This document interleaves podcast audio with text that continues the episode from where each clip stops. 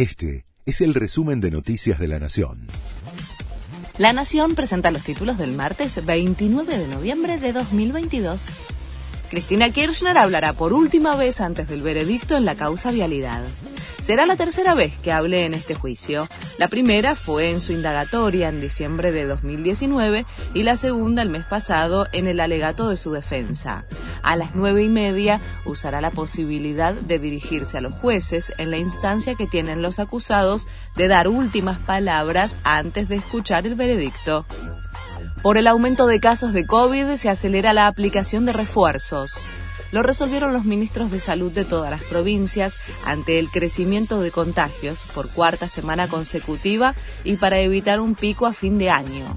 Menos del 16% de los argentinos que iniciaron el esquema de vacunación recibieron dos dosis de refuerzo, tercera y cuarta aplicación. Ginés García fue homenajeado en la Casa Rosada.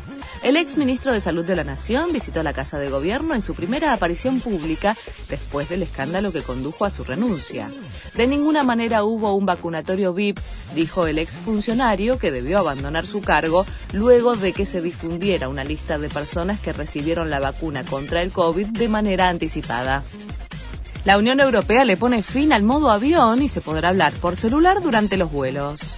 Las aerolíneas de Europa podrán proporcionar la tecnología de redes 5G en sus aviones para evitar interferencias con sistemas eléctricos.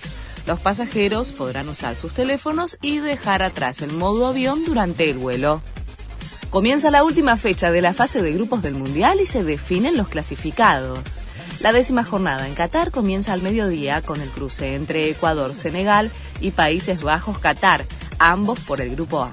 A las 16 juegan Irán, Estados Unidos y Gales, Inglaterra por el grupo B. Este fue el resumen de Noticias de la Nación.